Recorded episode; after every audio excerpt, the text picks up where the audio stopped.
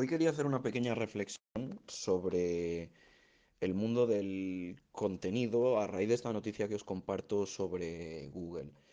Eh, ha activado en, la página de inicio un poco de noticias, eh,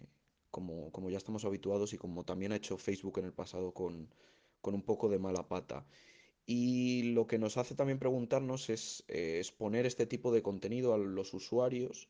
También les hace no salir de las burbujas típicas de información y los hilos verticales, donde siempre consumimos la información que vemos en nuestro, en nuestro feed de Facebook y ahora eh, lo que vemos en la página de inicio de, de Google. Entonces también yo creo que esto es importante y está a raíz de una de las cosas que a mí me parece más interesantes y uno de los proyectos eh, que estoy intentando ayudar un poco dentro de Mozilla eh, es el tema de, de lo que estamos haciendo con Pocket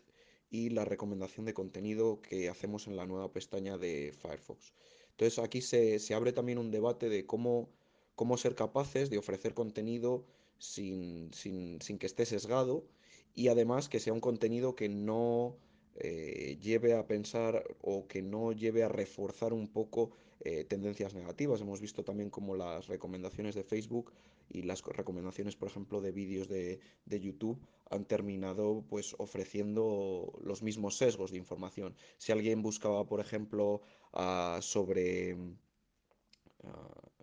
sobre, yo qué sé, pues eh,